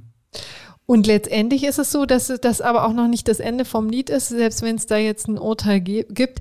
Es werden noch oder es sind noch zivilrechtliche Streitigkeiten anhängig zwischen den beiden, ne? Ja, ja, genau, da geht's ja noch um sehr viel Geld. Die haben ja äh, ein, also allein schon ein riesiges Grundstück sich zusammengekauft, wo sie mehrere Häuser drauf stehen hatten, wo sie eigentlich zusammen wohnen wollen. Das soll jetzt irgendwie zwangsversteigert werden. Dann geht's darum, wer bekommt da wie viel Geld. Die haben noch ein anderes riesiges Immobilienprojekt und dann geht's eben auch noch um die ganzen Musikgeschäfte. Also das ist der eigentlich wahrscheinlich entscheidende Schauplatz. Ähm, und ähm, ja, das ist natürlich, wenn jetzt in dem Strafprozess der Arafat Abu Shaka verurteilt werden sollte, dann wäre das wahrscheinlich ein gutes Argument auch in diesen Zivilprozessen. Ja, in der Tat. Also das wird die Justiz in Berlin noch lange, lange beschäftigen. Herzlichen Dank, Sebastian, dass du uns da mal Einblick in diesen doch sehr anderen Fall gegeben hast. Sehr gerne. Dann sind wir jetzt bei der Hörerpost, die letzte Woche wieder mannigfaltig eintrudelte. Herzlichen Dank dafür. Da sind wir immer sehr dankbar, wenn von unseren sehr kundigen Hörerinnen und Hörern da Input kommt. Und ich wollte mal aufgreifen das gerechte Urteil von vergangener Woche, wo es darum ging, dass ein lesbisches ähm, Pärchen ein Kind bekommen hat und dann eine Frau sich zum Mann hat umwandeln lassen. Und die Frage war, kann diese Frau oder die Person, die früher als biologisch als Frau gegolten hat, nun der Vater des Kindes werden. Und da hatte ja das zuständige Amtsgericht eine sehr pragmatische Lösung gefunden, hat gesagt, ja, das muss gehen. Das haben wir auch sehr gerecht, als sehr gerecht empfunden. Unsere Standesbeamtin Daniela sagt aber, das deutsche Abstammungsrecht ist größtenteils weiterhin auf die biologische Abstammung ausgerichtet. Die Vermutung, dass der Ehemann der Mutter der Vater eines Kindes ist, dürfte auch heute noch fast immer richtig sein. Für den Fall, dass dies ausnahmsweise nicht zutrifft, kann die Vaterschaft angefochten werden. Ne? Das war zudem unserem Argument, dass es in heterosexuellen ähm, Konstellationen ja auch so ist, dass die Ehe automatisch bedeutet, dass der Mann eben der Vater ist, selbst wenn offenkundig ist, dass es nicht so ist. Aber sie sagt eben, die Vermutung ist auch in weiteren Teilen ähm, richtig, während umgekehrt ähm, die Ehefrau der Mutter ist dagegen nie Vater oder Co-Mutter. Ja, also auch hier ist dann eben klar, dass die zweite Person, das zweite Elternteil ähm, eben nicht der Vater sein kann biologisch. Und daher sollte auch keine gesetzliche Abstammungsvermutung konstruiert werden. Auch ein Mann, der als Frau geboren wurde, kann nicht biologisch Vater eines Kindes sein. So. Und dann stellt sie eben klar, dass die entsprechende Norm, der, von Paragraph 11 ist die Rede, transsexuellen Gesetz soll weder einen Elternteil schaffen noch ausschließen, sondern er regelt lediglich, dass die Bezeichnung Vater oder Mutter zu dem Kind bestehen ähm, bleibt. So, und sie sagt ganz klar, auch ich bin der Meinung, dass es gleichgeschlechtlichen Ehepaaren möglich sein sollte, durch Erklärung Co-Vater oder Co-Mutter zu werden, ohne dass ein aufwendiges Adoptionsverfahren durchlaufen werden muss. Das könnte mit einer Erklärung ähnlich einer Vaterschaftserkennung auch ermöglicht werden. Das müsste aber durch ein Gesetz ermöglicht werden und es kann nicht Aufgabe der Gerichte sein, da Regelungen zu schaffen. Ich glaube, da hat unsere Hörerin auch sehr recht. Wir hatten das ja auch in der letzten Woche durchaus gesagt, dass wir dieses Urteil sehr gerecht fanden im Ergebnis. Aber es war in der Begründung schon so, dass es eigentlich fast, dass das, ich glaube, es war das Amtsgericht Regensburg, tatsächlich fast schon gegen das Gesetz argumentieren musste, um zu diesem mhm. Ergebnis zu kommen. Also ich glaube, dass Daniela da in der, in der rein juristischen Auffassung total richtig liegt. Und wahrscheinlich auch im pragmatischen, weil sie, also wir das ja durchaus auch als sinnvoll äh, sehen und das war ja sozusagen der Vorteil des Ganzen, dass dieses Kind dann eben zwei Elternteile hat, aber sie wandte eben ein, dadurch würde verhindert werden, dass der biologische Vater des Kindes eingetragen werden kann. Da, und das, wie gesagt, ist ja eine sehr ähm, schwierige Konstellation, die immer wieder ähm, eine Rolle spielt, auch vor den Gerichten, ja. Und da, und das ist aber auch ein durchaus verfassungsrechtlich abgesicherter Anspruch, ja, insbesondere auch des Kindes. Also ähm, der verfassungsrechtliche Anspruch auf Kenntnis der Abstammung würde dadurch verhindert werden oder zumindest erschwert werden, wandte sie ein. Das wollten wir hier mal als Gegenmeinung ähm, ja, vortragen, kann sich jeder auch eine andere Meinung bilden oder dem auch zustimmen. Wir wollten das sozusagen hier mal der Vorstelligkeit, weil wir es auch einen sehr gelungenen und sehr kundigen Beitrag fanden, hier mal ähm, zum Besten geben. Und äh, wir entschuldigen uns gleichzeitig, dass wir auch tatsächlich in diesen ganzen, in der ganzen Terminologie nicht immer ganz sattelfest sind, aber wir lernen gerne dazu, bekommen hin und wieder auch mal ähm, Zuschriften, wo wir sehr freundlich darauf hingewiesen werden, wie man das besser und richtiger und richtig vor allen Dingen ja, diskutiert. Wir bemühen uns das immer auch dann in der nächsten Folge äh, besser zu machen. Äh, besser zu machen. Ich hoffe, es ist uns gelungen. Sonst bitte schreiben Sie uns, schreibt uns, da freuen wir uns drüber. Außerdem haben wir noch eine sehr ähm, freudige Nachricht bekommen von unserem Hörer Marc, der auch jetzt durch das zweite Staatsexamen gekommen ist mit einem Prädikat und sich hervorragend vorbereitet fühlt durch diesen Podcast. Herzlichen Dank oder herzlichen Glückwunsch wünschen wir. Und auch herzlichen Dank für diese netten Worte. Ja, genau. Und ähm, er hat auch versprochen, dass sobald der erste Job winkt, dann auch ein Abo abgeschlossen wird. Und da wollten wir an dieser Stelle auch nochmal erinnern, wer vor, durch uns profitiert. Und wir hoffen ja, dass das alle Hörerinnen und Hörer tun und uns unterstützen möchte, kann dies gerne tun durch einen FAZ-Einspruch Abo. Das kann man mal kostenlos testen und dann ist es auch wirklich zu nicht besonders hohen Preisen ähm, käuflich zu erwerben. Und da würden wir uns sehr freuen, weil uns das natürlich ähm, hier weiterbringt. So, also das meine kleinen Werbeblock und jetzt kommen wir zum gerechten Urteil. Das ist überhaupt nicht gerecht diese Woche. Es geht um ein ungerechtes Urteil aus dem Sauerland, über das ich ehrlich gesagt erstmal gelacht habe, als ich das äh, gelesen habe. Ich glaube, es war bei den Kollegen vom Spiegel, dass ich es erst gelesen habe. Und zwar hat das Landgericht Arnsberg eine 79-jährige Frau vom Vorwurf, sie stalke den örtlichen Pfarrer freigesprochen weil sie schuldunfähig sei, wegen Liebeswahns.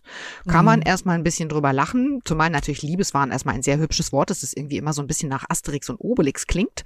Äh, mhm. Es ist aber überhaupt nicht lustig, muss man sagen. Also diese ganze Geschichte ist völlig irre 20 Jahre alt. Diese Frau und dieser Pfarrer kennen sich seit dem Jahr 2001.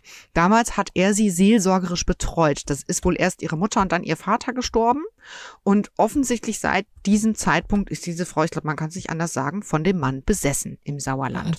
Also mhm. seit 20 Jahren meldet sie sich mindestens wöchentlich, in aller Regel aber täglich. Und zwar mit melden meine ich, sie ruft ihn an, sie schickt ihm SMS, sie schickt ihm Mails, sie schickt ihm Liebesbriefe.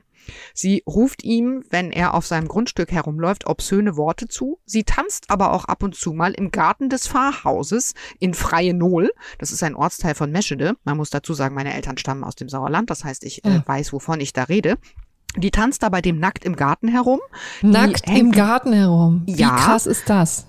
Die hängt Luftballons in seinem Garten auf, auf denen steht Ich liebe dich. Und sie hat, mein persönlicher Favorit, seinen Garten mit Phallus-Symbolen dekoriert, also mhm. mit Möhren und Bananen.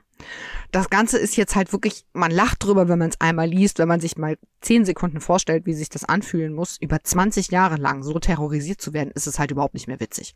Ja. Der Fahrer, der davon betroffen ist, leidet mittlerweile dann auch an starkem Bluthochdruck, unter Schlafstörungen und ähm, ist nach eigenen Angeben, Angaben also erheblich gesundheitlich beeinträchtigt und zwar auch psychisch. Der ist also nach eigenen Angaben selbst in psychotherapeutischer Behandlung seit Jahren. Wahnsinn. Ja. Wie gesagt, 20 Jahre, da kommt eine Menge zusammen. Es gab 80 Verfahren bei der Staatsanwaltschaft. Ich habe gestern mit dem sehr netten Pressesprecher des Landgerichts Arnsberg noch telefoniert. Der hat mir noch so ein bisschen Hintergrundinfos zu dem Verfahren gegeben. Diese Verfahren waren natürlich alle gleich gelagert. Es ging immer um Stalking, aber alle anderen wurden eingestellt. Nur zweimal hat die Staatsanwaltschaft angeklagt und beim ersten Mal ist das schon genauso gelaufen wie jetzt auch. Nämlich das Amtsgericht hat gesagt, ja, Tatbestand des Stalkings ist erfüllt und diese Frau ist auch schuldfähig und hat damals 14 Monate Haft verhängt. Und dann kam Wahnsinn. das Landgericht in Arnsberg und hat gesagt, nein, Tatbestand ist zwar erfüllt, aber die Frau ist schuldunfähig. Und jetzt ist genau dasselbe nochmal passiert und deswegen wollten wir uns das so ein bisschen für euch anschauen. Ähm, ich habe erstmal gefragt, warum denn eigentlich die Staatsanwaltschaft jetzt überhaupt nochmal angeklagt hat, weil ich meine 80 Anzeigen ne, und irgendwann sagt sich wahrscheinlich äh, die zuständige Behörde bei der Polizei, bei der Staatsanwaltschaft auch so, oh Gott, schon wieder dieser Pfarrer, ja, was sollen wir denn machen sozusagen. Aber es ist wohl so, dass der sich das überhaupt nicht gefallen lassen will, sondern der versucht sich vehement Gehör zu verschaffen und das hin bis zum Landtag in Düsseldorf. Und mhm. das hat dann wohl immerhin dazu geführt, dass jetzt die Staatsanwaltschaft nochmal angeklagt angeklagt hat. Nochmal wegen 238 Strafgesetzbuch, also der Tatbestand des Nachstellens. Das kann ja nicht Stalking heißen im deutschen Strafgesetzbuch. Das Amtsgericht hat die Frau auch verurteilt, dieses Mal zu neun Monaten Haft auf Bewährung. Das ging also davon aus, dass sie den Tatbestand des Stalkings rechtswidrig und schuldhaft verwirklicht hat. Vielleicht mal ganz kurz für die Nicht-Juristinnen und Juristen unter uns. Verurteilt werden kann man nur, wenn man einen Straftatbestand nicht nur erfüllt, sondern auch noch rechtswidrig und schuldhaft erfüllt. Mhm. Ähm, das Amtsgericht hat hier übrigens genauso wie das Landgericht relativ unproblematisch gesagt, dass der Tatbestand des Nachstellens wohl ziemlich äh, easygoing erfüllt ist. Ne? Ähm, also Nachstellen ist sozusagen sich bei jemandem ständig melden, seine räumliche Nähe suchen, über Telekommunikationsmedien Kontakt zu dem aufnehmen, in einer Weise, die geeignet ist, die Lebensgestaltung nicht unerheblich zu beeinflussen. Ähm, das war noch der alte Straftatbestand, der wurde Ende 2021 geändert. Früher brauchte man eine, schwerwiegende Beeinträchtigung der Lebensgestaltung. Ich glaube, auch die wäre bei täglichen ähm, ja. ja Stalking-Versuchen wie von dieser Frau unproblematisch erfüllt gewesen. Äh, nach aktuellem Recht würde mit Sicherheit sogar ein besonders schwerer Fall vorliegen, weil eben das Opfer in seiner Gesundheit geschädigt ist und weil man auch davon ausgeht, dass ein besonders schwerer Stalking-Fall schon bei mehr als sechs Monaten Belästigung mhm. stattfindet. Und ich meine, wir sprechen hier von 20 Jahren. Ja. Also kein Problem, Tatbestand verwirklicht. Und das Amtsgericht ist halt auch davon ausgegangen, dass die Frau schuldfähig war. Es hat in, über diese Frau schon mehrere Gutachten gegeben, eben auch in mehreren Verfahren ähm, auch vor dem Landgericht Arnsberg, wo dann jetzt die Berufung auch wieder gelandet ist, wurde wieder ein Gutachten eingeholt. Die meisten der Gutachter, laut dem Pressesprecher, mit dem ich gestern gesprochen habe, waren der Auffassung, dass diese Frau äh, nicht schuldfähig ist. So auch mhm. der jetzt eingeschaltete Gutachter Professor Norbert Leigraf von der Uni Münster. Seine Diagnose lautet nämlich tatsächlich, und das heißt wirklich so, wahnhafte Störung in der Form eines Liebeswahns. Also die kann das gar nicht mehr steuern, ne? Oder wie, was verbirgt sich Genau, dahinter? das ist wirklich eine psychische Krankheit, die, die schuldausschließend wirken kann, weil die nämlich davon ausgeht, also die ist sich wirklich sicher, dass der Pfarrer ihre Liebe erwidert. Das aber als katholischer Pfarrer nicht zugeben und nicht zeigen mhm. kann, weil er das ja nicht darf, denn er ist ja katholischer Pfarrer. Und dieser Gutachter hat sich wohl, das hat mir der Gerichtssprecher eben auch erzählt, schon Zeit seines Lebens mit dieser Problematik des Liebeswahns beschäftigt und hat dazu geforscht. Und tatsächlich sind davon wohl deutlich überproportional katholische Priester betroffen, weil die natürlich geeignete Objekte für so einen Liebeswahn so. sind. Denn da kann man sich natürlich super als äh, verliebter Mensch sagen, der liebt mich eigentlich, der darf es noch nicht zeigen, denn der ist ja katholischer ja. Pfarrer. Also das ist schon wirklich sehr spooky.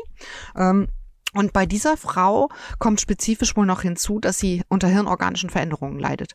Also mhm. sie hat einen Abbauprozess im Hirnkern. Das heißt, bestimmte Dinge funktionieren total super, also Gedächtnis, Orientierung, Merkfähigkeit.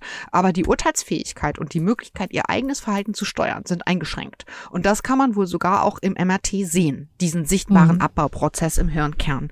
Und diese Kombination führt laut dem Gutachter eben dazu, dass sie ihr Verhalten weder richtig einschätzen noch es entsprechend steuern könnte. Und das Irre an dieser Geschichte ist ja, ich weiß jetzt nicht, ob irre das richtige Wort ist, aber deswegen fanden wir es ungerecht oder deswegen fand ich es ungerecht, ist, dass man einerseits sagt, okay, sie ist schuldunfähig, deswegen kann sie nicht auf Bewährung verurteilt werden.